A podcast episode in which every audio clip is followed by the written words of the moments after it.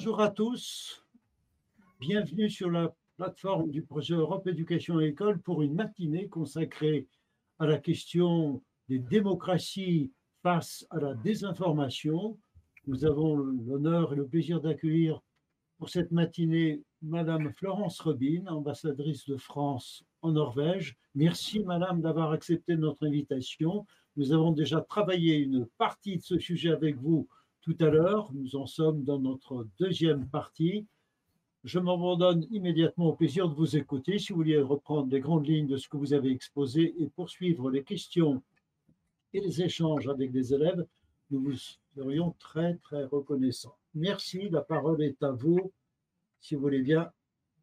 Merci. Je, pense que je ne vais pas prendre de temps pour résumer ce que j'ai déjà dit. le plus important, ça va être de continuer les échanges avec, euh, avec les, jeunes qui sont autour de nous et qui, qui posent, euh, je crois, des, questions tout à fait importantes et intéressantes sur la manière dont eux-mêmes, finalement, peuvent contribuer à la vitalité de, de, la démocratie. Parce que une fois que l'on a fait, j'espère vous avoir convaincu sur le fait que effectivement nous devons nous battre pour que nos valeurs euh, perdure, pour que notre système politique euh, démocratique euh, reste celui qui nous anime et qui anime en particulier notre continent. Je pense que c'est quelque chose d'extrêmement important.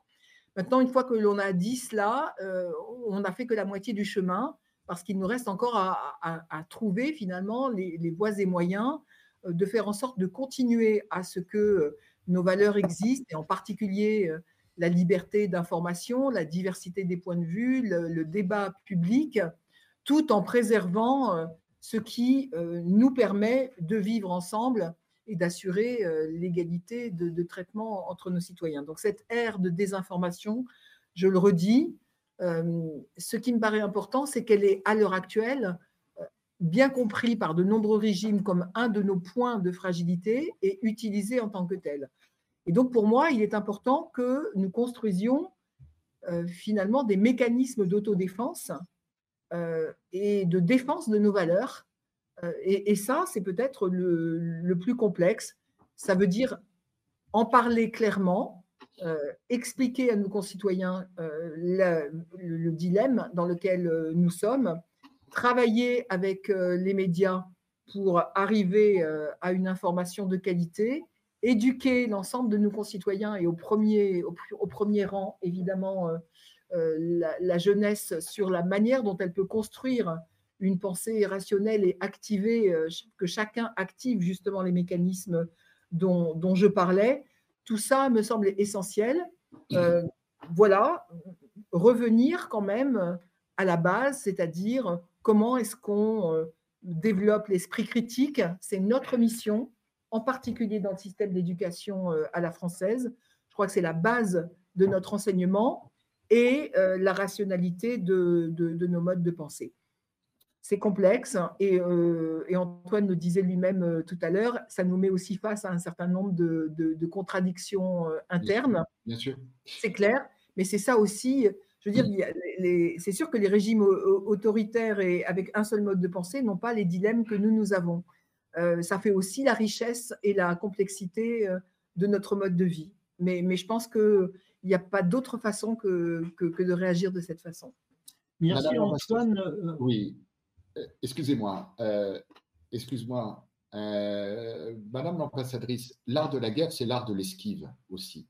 Est-ce que vous ne pensez pas que nous pourrions mettre de côté les fake news et autres pour ne pas précisément les alimenter et qu'il y aurait une manière euh, d'assécher le fleuve euh, de la malveillance euh, en, se détournant de ce fleuve-là et, de continuer avec nos valeurs à nous en laissant de côté et en ne livrant pas combat finalement avec les mmh. fake news du fait qu'elles elles, elles vont s'éteindre d'elles-mêmes puisqu'elles ne seront pas alimentées par le combat et le défi. Autrement dit, euh, esquiver le combat euh, et, continuer dans notre sillon et notre sillage d'une pensée euh, qui n'est pas pure, mais qui serait, qui serait droite et raisonnable. Esquiver le combat, est-ce que ce n'est pas une solution aussi?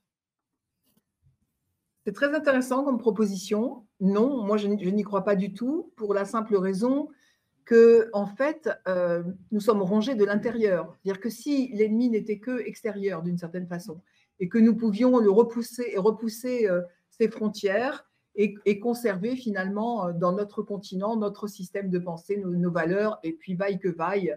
Si les, autres veulent s'autodétruire dans, dans un océan de désinformation, etc., eh bien qu'ils le fassent. Mais la réalité, c'est que euh, nous sommes rongés par le mal de l'intérieur parce que ce qu'il introduit, c'est le doute profond, mais le doute, comme je le disais, le doute paranoïaque, le doute, euh, le, doute finalement qui nous met nous-mêmes en danger, qui nous déstabilise sur nos propres bases et sur nos propres valeurs. Et c'est là, c'est là où, nous sommes en très difficulté. Et donc, je crois que de ce point de vue-là, euh, si nous ne faisons rien, nous allons nous retrouver sur une île euh, dont, euh, avec la montée des eaux qui, nous met en danger de plus en plus importante et nous finirons euh, par être quelques sauvages irréductibles sur, voilà, sur, sur un tout petit îlot menacé par, par le reste. Et, moi, je n'ai pas envie d'attendre que nous soyons les trois derniers survivants pour, pour, pour, me battre. Je pense que nous devons nous battre dès maintenant. Et, et, si, et, même du point de vue extérieur, si je reprends par exemple euh, l'exemple de ce qui est en train de se faire actuellement en Afrique avec euh, le groupe Wagner qui est, qui, qui est euh, à l'œuvre, alors là du point de vue militaire, mais aussi du point de vue des informationnels, hein, de façon extrêmement importante. Et, c'était bien ce dont je parlais avec l'histoire du Mali et du camp de, de, Gossi. En fait, ce qui est en train de se passer, c'est que les choses se retournent très rapidement contre nous notre mode de pensée euh, est évacué, les populations euh, africaines se retrouvent finalement prisonnières euh, de ce mode de pensée et, finalement sous l'emprise de, ce, de, ces régimes, autoritaires qui sont en train de détruire leur propre civilisation. Et je pense que nous avons un devoir aussi d'assistance de, ce point de vue-là et, que nous ne pouvons pas nous, contenter euh, de constater euh, avec désespoir euh, cet, état de fait. Oui, mais ça nous met aussi dans une position un peu messianique. Enfin, je veux dire, est-ce que est-ce que c'est nous qui enfin, est-ce que oui, est-ce qu'on regarde la raison Ce, qu'on nous reproche aussi d'ailleurs. Et, et qu'on considère comme du néocolonialisme, etc. etc. Et c'est le danger, et c'est le danger qu'on peut éprouver. Je veux dire, ce qui, ce qui se passe au Burkina Faso depuis 24 heures, est quand même euh, un écueil terrible pour nous et pour, euh, et pour nos démocraties. On nous demande de partir. Oui, on nous demande de partir. Euh, bien sûr, parce que nous ne sommes pas, nous n'allons pas faire la guerre et nous n'allons pas rester lorsqu'on ne nous, veut pas de nous. Mm. Pour autant, nous n'allons pas nous retirer de tout et nous continuerons à, à, travailler, à coopérer, à offrir euh, je crois, euh, au continent africain toutes les possibilités euh, d'aide humanitaire, de formation de la jeunesse, etc. etc. Je crois qu'envers et contre tout, nous croyons en l'être humain et, nous, continuerons à, développer cette, confiance. mais elle n'est pas réciproque et, on voit bien que, ça va être notre, grande difficulté. Mais au moins, ne nous laissons pas miner de l'intérieur et faisons en sorte que nos propres concitoyens, notre propre jeunesse, euh, soit capable de, faire la différence entre, je le redis, euh, des, vérités assurées, des choses sur lesquelles on peut bâtir collectivement euh, notre manière de vivre et ce qui fait partie du, débat légitime entre positions idéologiques différentes, ce qui, est, mmh. qui, est, quelque chose de tout à fait, voilà, je pense, conceptuellement différent. Bien sûr. Merci. Les élèves peuvent euh, réagir à notre dialogue. Merci beaucoup, euh, cher Antoine. Merci, Madame l'ambassadrice. Je me tourne vers les élèves euh, du lycée Lamartine s'ils souhaitent revenir à l'écran, poser leurs questions. Il y a un créneau qui se libère avant de donner la parole au lycée français Victor Hugo à Sofia qui disparaît des écrans pour le moment. On vous écoute, allez-y. Je crois que c'est c'est prêt. Oui, donc bonjour, nous sommes deux élèves à poser des questions. Ah, tout d'abord, je. Deux élèves. Oui, deux élèves. Deux questions. Pas douze élèves, mais deux élèves. Et euh, je voudrais poser la question suivante. il y avait un cas en Crimée du pont criméen qui a explosé et le gouvernement russe a accusé la Bulgarie d'avoir aidé à l'explosion de ce pont-là. Et comment est-ce que vous interprétez cette information? Est-ce qu'une fausse information? Est-ce qu'une provocation? Ou bien comment interpréter? Alors là, vous me mettez dans une position difficile. Euh, je, D'abord, je ne suis plus en Bulgarie, donc euh, franchement, ce n'est pas à moi de commenter cela. Euh, mais je pense que le gouvernement bulgare s'est exprimé assez clairement euh, là-dessus. je pense qu'il n'y a pas de doute hein, euh, sur le fait que, évidemment, le gouvernement, la, Bulgarie n'est pas impliquée dans des actes, dans des actes de, ce type. Donc la difficulté est, plutôt comment on réagit et comment on engage le, le dialogue là-dessus parce que je connais aussi bien la société bulgare et je sais qu'elle-même est traversée par des courants différents. C'est bien ça, en fait. Le fond de votre question, il est plutôt là, à mon avis. C'est moins comment on réagit à l'extérieur et envers les pays, de comment on discute avec sa propre population qui elle-même est, divisée par des courants, des courants contradictoires. Et, donc, euh, bah, on, en revient à ce qu'on disait, c'est-à-dire euh, les gouvernements euh, et, les États se retrouvent dans une position qui est assez complexe, c'est-à-dire de réagir eux-mêmes à la désinformation et de s'engager quelquefois dans ces discussions qui sont très compliquées, donc d'intervenir et donc d'être soupçonné aussi finalement euh, d'être dans un, mode de propagande politique.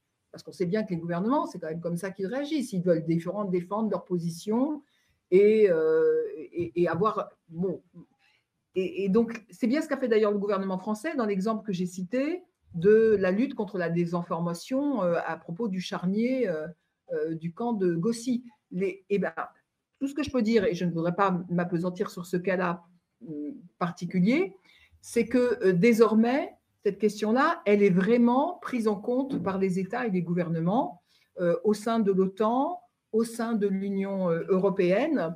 On réfléchit non seulement à la manière de protéger les États en cas d'agression militaire, d'invasion, comment est-ce qu'on réagit solidairement à ce cas-là, ce qui est le propos par exemple de l'OTAN ou de la défense européenne, mais aussi à tout ce qui concerne désormais la guerre hybride, donc en particulier la désinformation, la manipulation, la manipulation des élections libres, comme je le disais, etc. etc.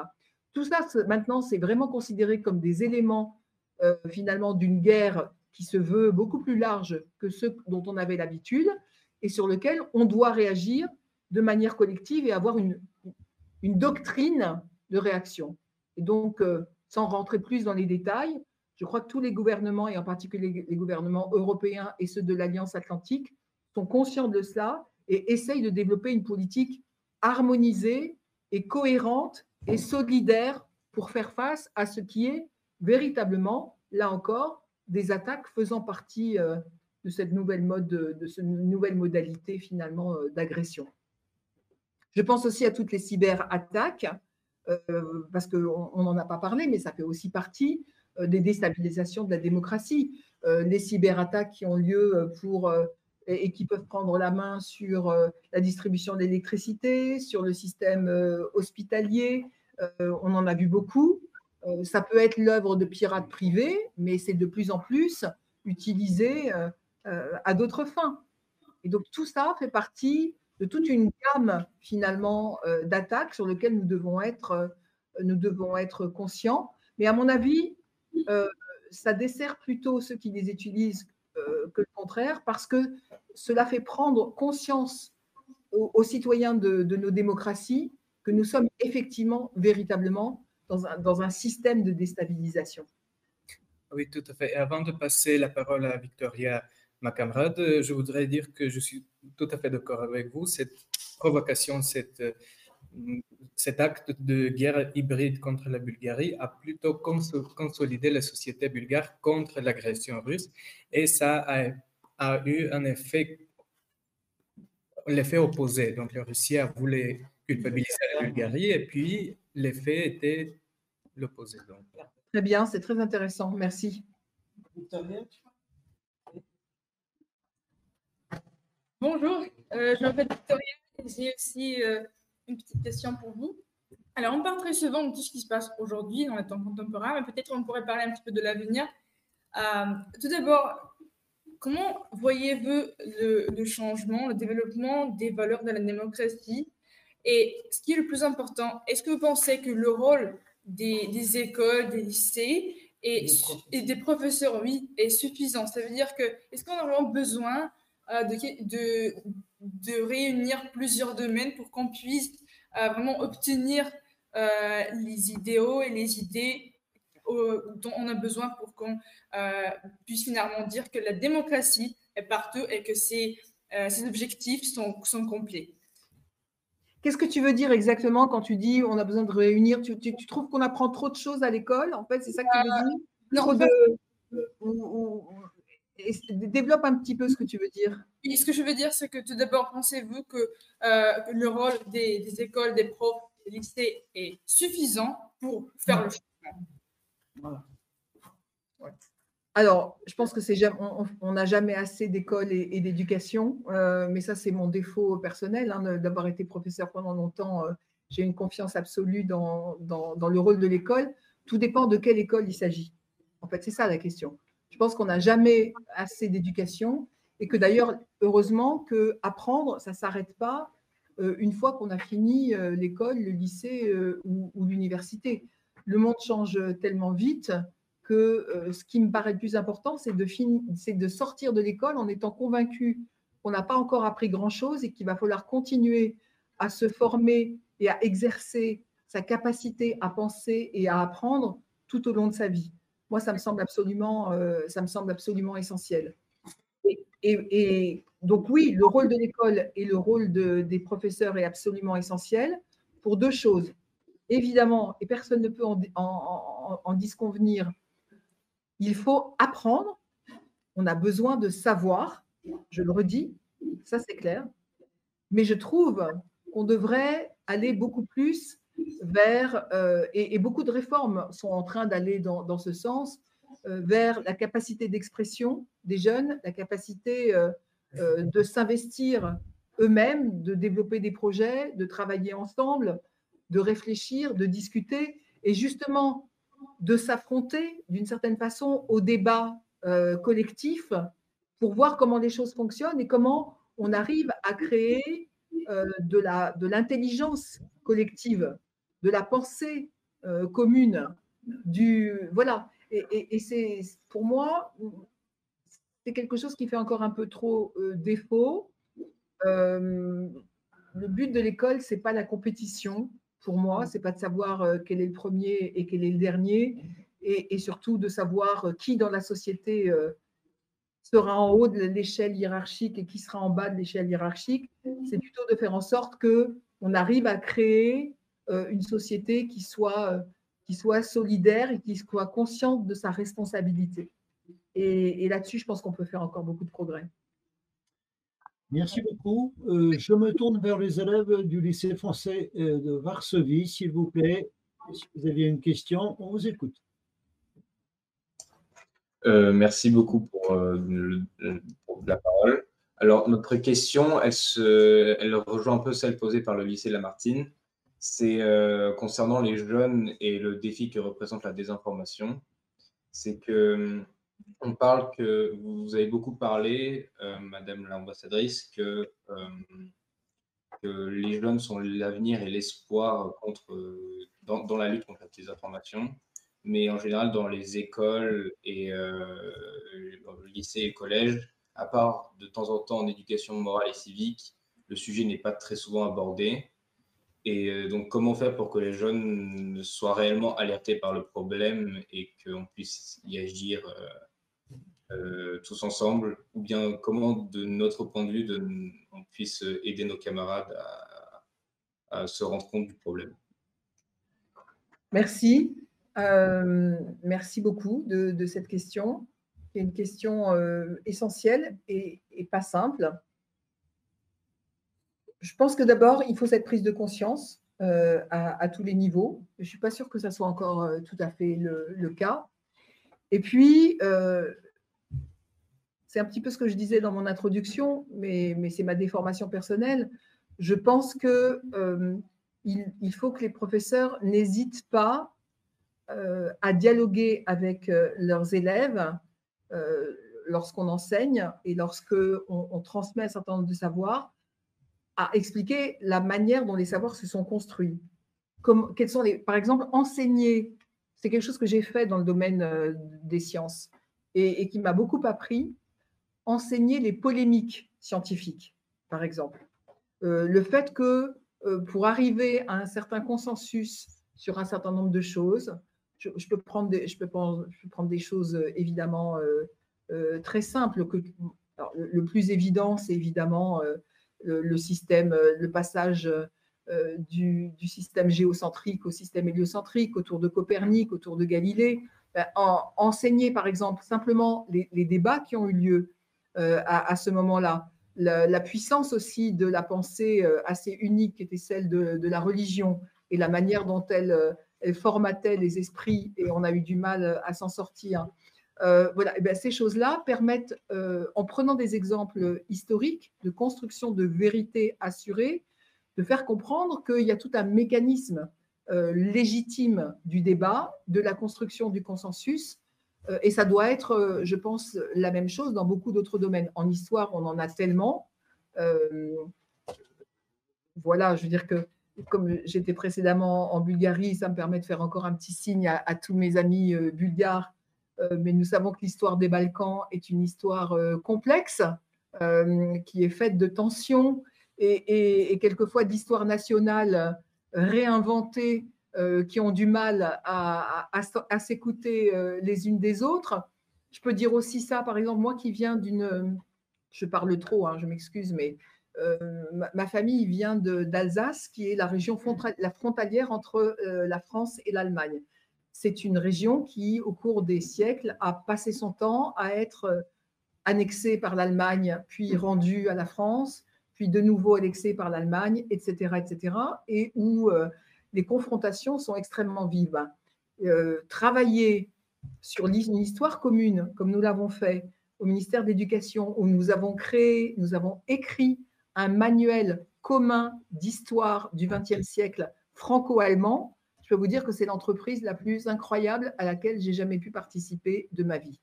Je pense que voilà, tout ça, ça fait partie de l'éducation et de la formation euh, et de la formation des esprits. Et puis au-delà de ça, euh, il faut qu'on donne, euh, je pense, davantage de droits démocratiques aux élèves et aux étudiants.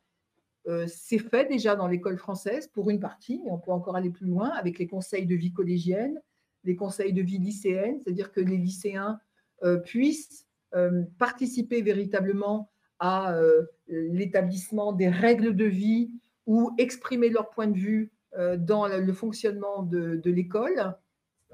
voilà, je pense que sans confondre les responsabilités des uns et des autres, cette éducation à la citoyenneté, au débat démocratique et à la construction du consensus me semble absolument aussi une des missions de l'école. Merci, Madame l'ambassadrice. Je me tourne vers les élèves de Blagoevgrad. Ont-ils une question éventuellement à poser dans cette deuxième partie? Bienvenue, activez votre micro, s'il vous plaît. Ah, bonjour. Ah, je voudrais euh, demander comment faire que les citoyens aient encore confiance aux institutions et aux journalistes. Et eh oui, c'est bien ça, c'est bien ça le problème quand on regarde, par exemple, euh, et, la Bulgarie ne dira pas le contraire quand on regarde le taux de participation euh, aux élections. Il faut dire que vous en avez très souvent, alors ça finit par fatiguer un petit peu, hein, mais, le taux de participation aux élections nationales, euh, voilà, et, en France, le taux de participation de la jeunesse aux, élections, y compris aux dernières élections présidentielles, on peut être légitimement inquiet, c'est clair. Et donc, on a une espèce de cercle vicieux qui s'est installé. Je n'ai pas confiance, donc je ne vais pas voter. Comme je ne vote pas, eh ben, c'est une petite, finalement, c'est une petite partie de la population qui, sur euh, ses propres idées, euh, investit euh, les autorités du pays qui n'ont pas la confiance de tout le monde. Et on se retrouve dans, dans, dans, une situation qui est très, très dommageable. Comment est-ce qu'on freine tout ça? Ben, Le mécanisme, il est à l'œuvre depuis longtemps. Donc c'est compliqué. Je pense que tout le monde en a une part de responsabilité. Euh, les politiciens, évidemment, pour être plus transparents, plus à l'écoute euh, des citoyens, c'est clair. Les citoyens, et en particulier la jeunesse, pour davantage s'engager, faire le pari aussi que ce n'est pas en restant isolé dans son coin ou dans son petit groupe qu'on peut changer le monde. Je ne crois pas. C'est au contraire en s'engageant, en allant vers les autres, dans les associations, dans les clubs divers et variés, et en sortant de sa bulle. Parce que l'un des points qui, moi, m'inquiète beaucoup, vous savez, c'est assez connu, c'est ce, fameux biais de confirmation qui est quand même euh, très euh, accentué par, euh, par le phénomène des réseaux sociaux, qui est le fait qu'on ne vit que dans une petite bulle qui pense comme vous, et, on continue à, faire croître son cercle avec des gens qu'on trouve vraiment super bien parce que justement, ils pensent comme vous, et donc, on, finit par croire que euh, finalement, euh, c'est la vérité universelle, puisque tout le monde autour de vous pense de la même façon. Et ça, c'est quelque chose qui est assez, qui est assez, qui est assez complexe. Donc voilà, je pense qu'il faut un choc. À mon avis, ce qu'on est en train de vivre, tout à l'heure, les, les élèves bulgares le disaient avec l'exemple du pont en Crimée. Je pense qu'il faut des chocs ou à un moment donné, trop, c'est trop, quoi. Je veux dire, la déstabilisation, elle est trop violente, elle est trop claire, elle, met trop en, cause notre mode de vie pour qu'on ne se dise pas, non, mais là, ça suffit. Euh, il faut qu'on réagisse. On ne peut pas quand même complètement laisser défaire tout notre système. je pense qu'à un moment donné, c'est cette prise de conscience-là de la menace qui existe qui fait qu'on se dit, bon, ben là, je ne peux, plus, peux plus rester indifférent. Euh, ça, remet en cause finalement ma qualité de vie propre et ceux des gens autour de moi. Donc, il faut que j'y aille il faut que je comprenne ce qui est en train de se passer, il faut que je réagisse et il faut que j'agisse et pas tout seul. Donc voilà, c'est ce choc-là, à mon avis. Et je pense qu'on y est. Je pense que le monde est suffisamment en train de se casser la figure à l'heure actuelle, excusez-moi euh, euh, de cette parole un petit peu triviale, pour que là, tout le monde se rende compte que ça ne peut plus durer comme ça, quoi, et qu'il faut réagir. Merci. Une dernière question, peut-être euh, du lycée français d'Oslo, si vous le souhaitez. Sinon, nous avons aussi une question sur euh, notre chaîne Twitch. Est-ce qu'il y a une question à Oslo? Oui, il y en a une. Allez-y. Oui. Viens à côté de moi. Viens, vas-y, je te laisse la place. C'est quoi? Vas-y, vas-y, Un relais. S'il vous plaît. Comme ça. Mais pas au micro. Euh, oui. Euh, donc, euh, vous, avez dit dans la première partie, euh, c'était plutôt dans la première partie, mais, mais on, vous avez continué dans la deuxième, que globalement, la désinformation, donc c'était une désinformation actuellement qui était organisée et institutionnalisée, et institutionnalisée contre les démocraties par des puissances étrangères ou même à l'intérieur même des démocraties, mais contre elles, donc par des régimes autoritaires et totalitaires. Et vous avez dit aussi dans le texte qu'on nous a présenté avant, avant votre venue, euh, je cite, nous, nous pouvons nous accommoder collectivement de la non-maîtrise de notre histoire. Euh, mais est-ce que justement dire que la désinformation euh, est un outil utilisé uniquement contre les démocraties par d'autres puissances et non pas aussi par les démocraties contre d'autres démocraties ou au sein des démocraties Est-ce que justement, voilà, ce ne serait pas aussi une forme de, de, de, surconfiance envers l'État? Et est-ce que justement ce doute généralisé euh, bien que effectivement ce doute généralisé euh, en, soi et, n'est pas une, pas une bonne chose, remettre en, non pas le cartésien, mais, euh, ça.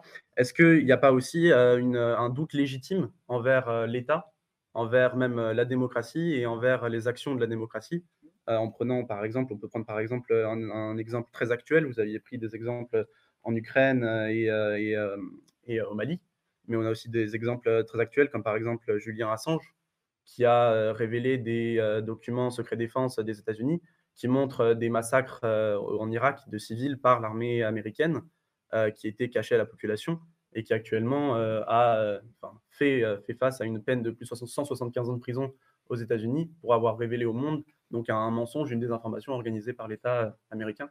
Donc là-dessus, comment on peut se comment on peut se placer? Où est-ce qu'il faut placer son doute envers l'État? Où est-ce qu'il faut placer sa confiance? Et. Merci. Merci beaucoup. Cette question peut être complétée par celle qu'Antoine a recueillie sur Twitch et qui concerne les lanceurs d'alerte. Absolument. Quel est le statut des lanceurs d'alerte? Parce que euh, est-ce qu'ils sont, est-ce que ce sont des traîtres euh, ou des héros de l'information, les lanceurs d'alerte C'est une question qui est posée par Tracy. Excellente question. C'est le moins qu'on puisse dire. Des excellentes questions. oui, je crois que c'est la fonction et l'honneur de la démocratie, que, y compris de protéger ceux qui ne sont pas d'accord avec elle c'est là où on, retourne au, dilemme fondamental de, la démocratie. Et lorsqu'elle s'écarte de cela, elle se pervertit elle-même. Et je trouve que votre question euh, met bien ça en évidence, très clairement. C'est-à-dire qu'on voit bien les failles et les limites de la démocratie. Et, honnêtement, on en a vu plein d'exemples dans l'histoire. Ce n'est pas comme si c'était la première fois que les, régimes, y compris euh, de nos propres pays occidentaux, ont à un moment donné perverti euh, et trahi la vérité, euh, utiliser tous leurs moyens d'influence et de propagande pour rester au pouvoir, pour garder le pouvoir, etc. etc. Donc, euh, oui, si je puis dire, le verre est déjà dans le fruit dès le départ.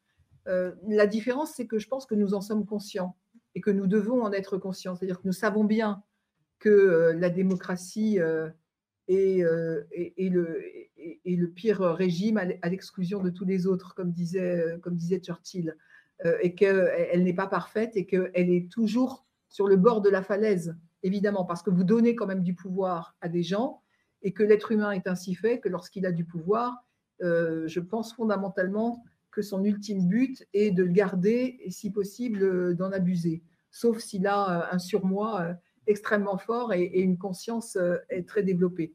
Donc, euh, alors, il y a des lois qui protègent quand même, euh, il y a des lois qui ont été faites pour protéger les, lanceurs d'alerte.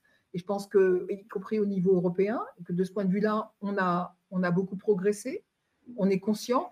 Il y a eu de tels scandales, je veux dire, on, en, je, je, pense au, vous savez, le scandale du Mediator, par exemple, en France, avec les industries pharmaceutiques. Donc, il est hors de question de dire que tout ça n'existe pas et que, par exemple, les industries pharmaceutiques ne veulent que le bien, euh, le bien universel et le bien, et le, bien général. Euh, voilà, tous ces faits-là existent.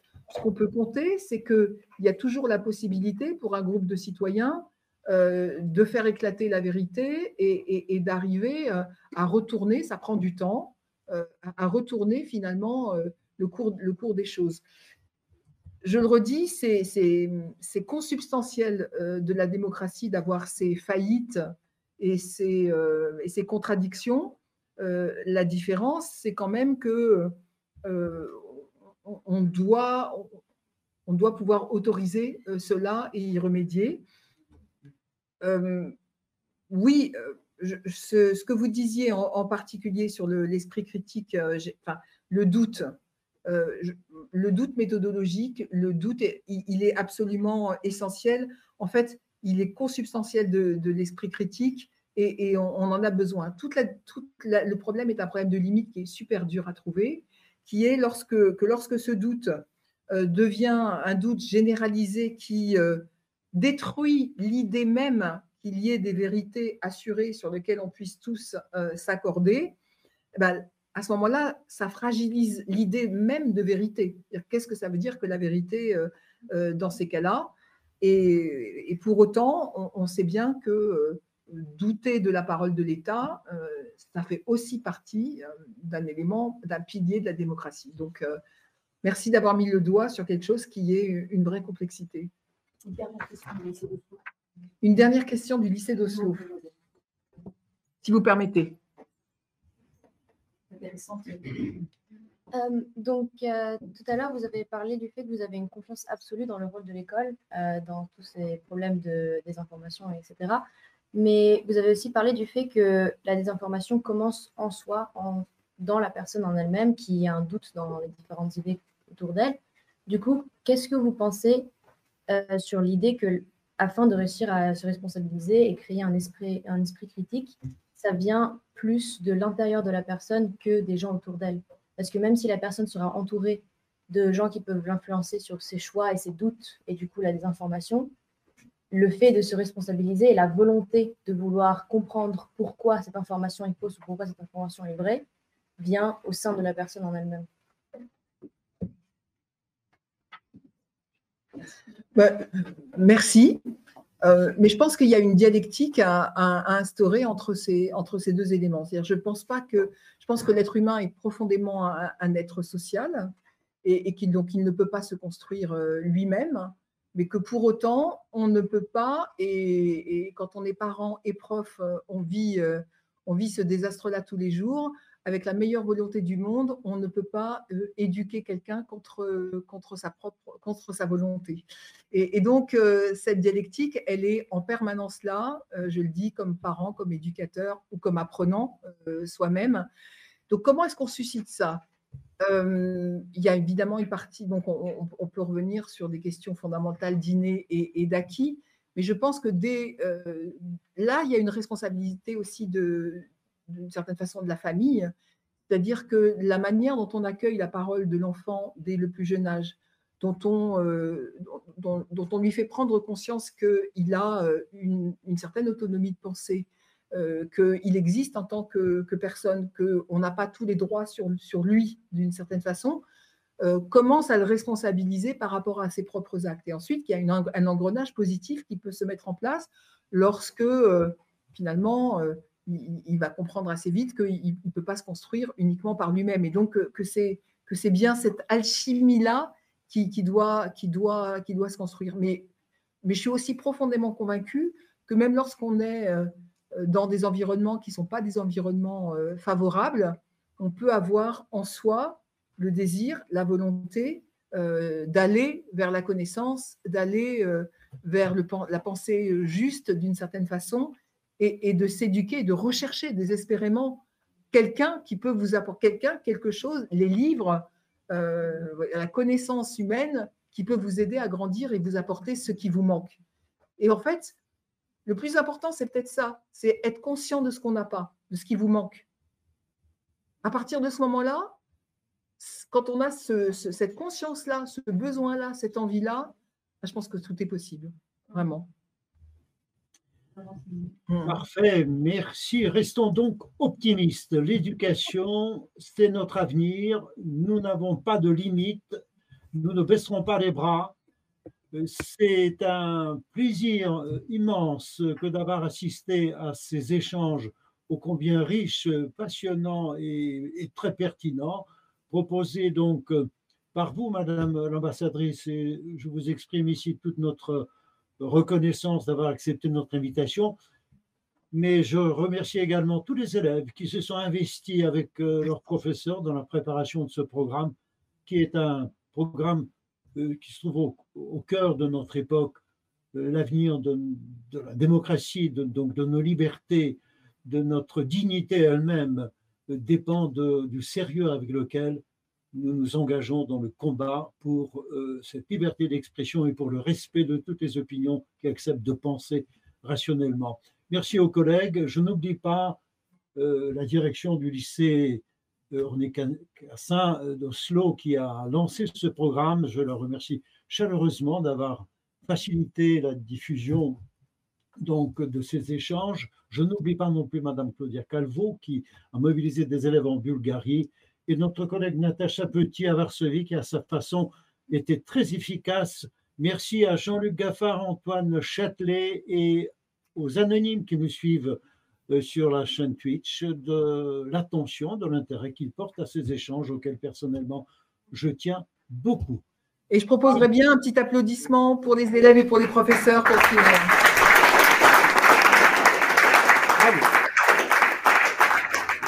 Merci à tous. Tous ces documents sont à votre disposition sur notre site internet d'ici 2, 3, 4 jours, aussi bien en vidéo qu'en podcast.